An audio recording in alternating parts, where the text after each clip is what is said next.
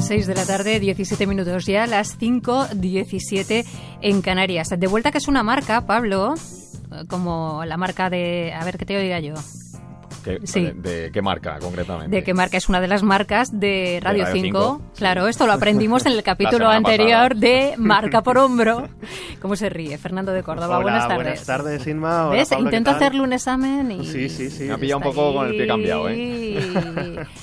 Bueno, el que siempre lleva un pie detrás de otro es Fernando, que nos habla de marcas todos los domingos hasta ahora y seguro que hoy viene con otra de esas grandes marcas. Pues una marca enorme. Hoy vamos a hablar de marcas y realeza, pero de marcas británicas y realeza británica concretamente porque hace poco ha muerto Isabel II, que quizás era una de las mayores marcas personales del mundo. Porque se trata de una figura que además de ese papel institucional como representante de la monarquía británica durante más de 70 años, hay que recordarlo, todo el mundo puede visualizarla, ¿no? En cuanto mencionamos su nombre. Totalmente, es que uno tiene su imagen sobre la monarquía, buena, mala, pero cuando tienes eh, a la reina delante tienes una imagen clarísima, tiene una imagen súper cuidada, tenía una imagen muy consistente y esa es una de las claves para que una marca triunfe que siempre sepas lo que te vas a encontrar. Bueno, es tan consistente que acabó convirtiéndose en un icono pop.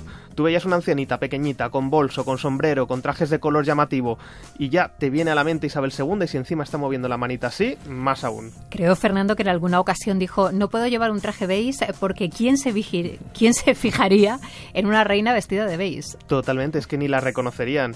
Bueno, Isabel II cuidaba su marca personal hasta en los perros, los, los corgis, porque a los 18 años le regalaron uno y desde entonces siempre es el perro que asociamos con ella, que eran de la misma familia. Sí, pero hoy no vamos a hablar de la vida de Isabel II, ¿no? No, no, no, no exactamente de la vida de Isabel II. Ya sabes que en esta sección pues siempre vamos buscando las historias, las curiosidades de las marcas y bueno, Isabel II era una marca personal, pero también era jefa de Estado con todo lo que ello conlleva y por lo tanto era parte de la imagen de su país, así que tras su muerte pues esta imagen cambia. O sea que en cierto modo su muerte cambia la marca de Reino Unido. Sí, sí, sí, totalmente. Tanto en lo que vaya a proyectar Carlos III a partir de ahora, como en cosas más pequeñas y más curiosas, pues el cambio de rey tiene afecciones sobre el mundo de las marcas que os vengo a contar esta tarde. Y supongo entonces, suponemos que habrá cambios en los logos. Sí, sí, por ejemplo, es que una cosa que no sabemos es que los reyes tienen su propio logo, tienen este monograma con, con las letras, sus iniciales, un poco su logotipo personal. Y en el Reino Unido, el, el monograma de Isabel II, que es esa ER palito palito, porque se pone en latín, R de Rex, eh, bueno, de, reina, eh, está en todas partes. Por ejemplo, en los buzones de correos, porque los nuevos que se fabriquen, pues ya van a llevar el emblema de Carlos III, que se ha presentado esta semana, en vez del de Isabel II.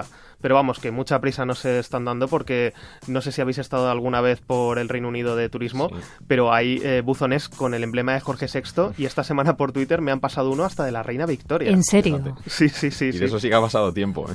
Y esto es muy fácil de distinguir. Yo si, os dejo una guía por si queréis ir al Reino Unido a hacer turismo de buzones. Mira, eh, los de Isabel II llevan las letras E, R y palitos entre medias. Y los de Jorge VI, que murió en el año 52, pues se llevaba otra moda y tienen una G y una R bien grandes y están escritos así como en caligrafía. Así que esto sí que es arqueología brandera. Pero me encanta arqueología brandera, me, encanta el ¿eh? término. Pero no serán solo los buzones. No, no, no, está en todas partes. Por ejemplo, también en los uniformes de militares y policías que también tienen que llevar a partir de ahora el de su hijo Carlos III. Bueno, y por supuesto en el himno del Reino Unido, que podemos decir que es el logo sonoro de la marca país, pues también ha cambiado porque hasta ahora era el God Save the Queen, así que obviamente si ahora ya no tenemos una queen, sino tenemos un king, pues tiene que ser God Save the Queen, the King. a ver, pero tranquilos que la música sigue siendo la misma.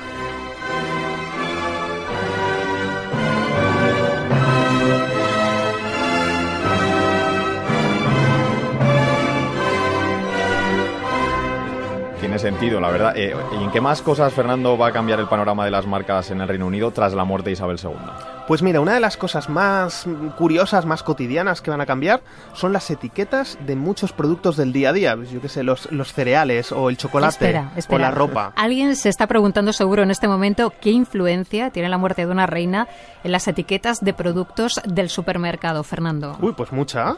En algunos países como en España o en Rumanía o en Tailandia, las, las casas reales emiten sellos que los fabricantes de algunos productos pues pueden incluir en sus etiquetas para mostrar demostrarle al público que son proveedores de, de la casa real, de la monarquía.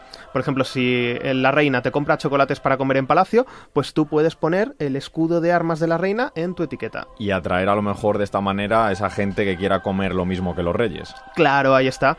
Pues en el Reino Unido estos sellos se llaman el Royal Warrant, algo así como la autorización real, y se estima que estos sellos aumentan las ventas entre un 5 y un 10% frente a los productos que no los tienen.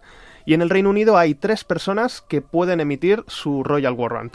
La reina, el duque de Edimburgo, que es su marido, que murió en 2021, y el príncipe de Gales, es decir, Carlos, que ahora ha sido coronado rey. ¿Quién creó estos sellos?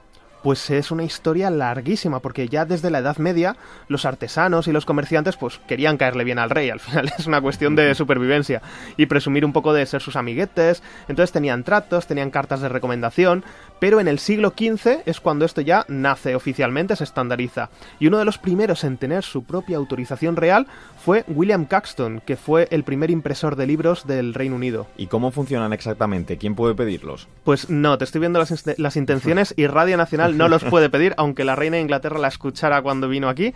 No, porque no pueden solicitar el sello los servicios profesionales, no pueden ser los abogados, veterinarios, médicos, ni periódicos, ni revistas. Pero para pedirlos, tú imagínate que tienes una marca de chocolates que le chiflan a la reina, pues tienes que demostrar que vendes tus productos a la Casa Real y ellos son los que dicen, vale, sí, te certifico y te dan el permiso para usar el escudo de armas en los envases, en los folletos, en la publicidad, en las furgonetas, durante cinco años. Luego hay que renovarlo. Esto es como el carnet de conducir o el DNI. Eso sí, si la empresa cambia de dueños o cierra o si la calidad del producto baja, o incluso si la reina o el príncipe deciden que ya pasan, que se han puesto a dieta, pues te, lo pierdes y te lo tienes que quitar. Te quitan el sello. ¿Hay muchas empresas que lo tengan? Uh, muchísimas, muchísimas, porque claro, tú ponte a pensar cuántas cuántos productos consumes tú como Inmaculada eh, presentadora de Radio 5. Pues imagínate si fueras reina, que tienes más tiempo para consumir cosas. Pues algunos son pequeños artesanos, otros son grandes multinacionales, pero mira, te voy a decir algunos porque yo creo que alguno vais a tener en casa, Pablo y tú. A ver, por ejemplo, Kimberly Clark, que son los fabricantes de los Kleenex, los cereales Kellogg's, mm. Nestlé y Cadbury, que fabrican chocolates y lácteos, Porcelanosa, Procter Gamble, que es una de esas multinacionales que tienen todo, como por ejemplo el Fairy, eh, los, los coches de Jaguar, el Superglue, vamos, que seguro, ¿Tienes seguro algún que Jaguar algo. en casa? No, por lo que sea no me da para un Jaguar, pero bueno. Willy Wonka, el chocolatero ideal. Willy Wonka, Willy Wonka, aclamando hasta el final. Es su sonrisa tan vivaz, no puede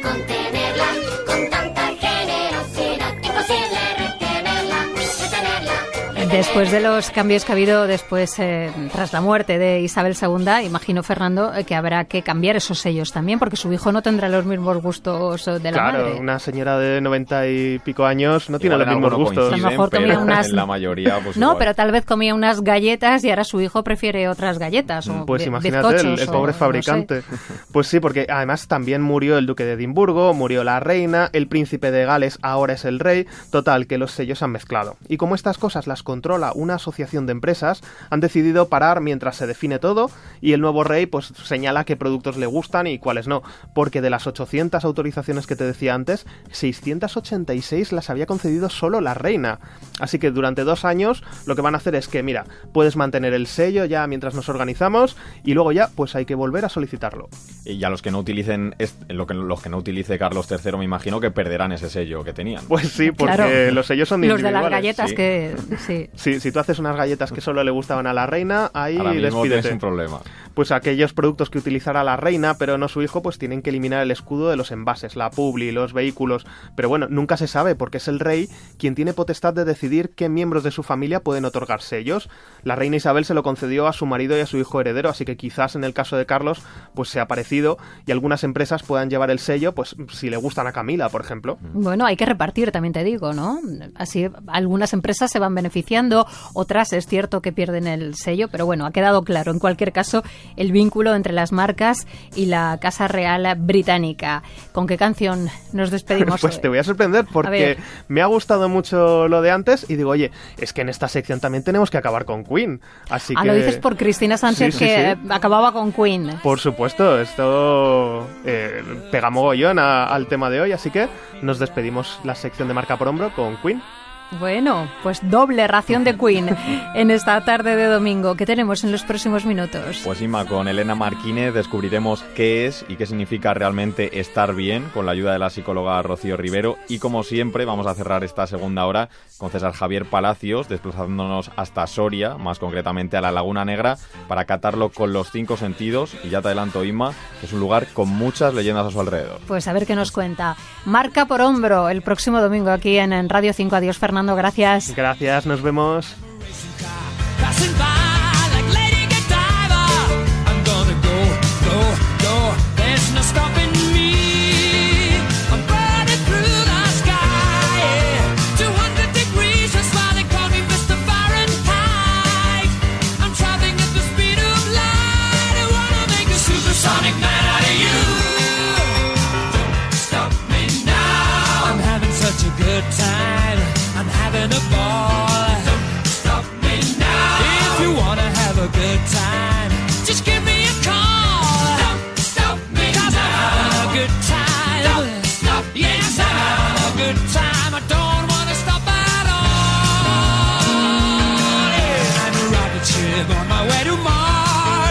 collision course.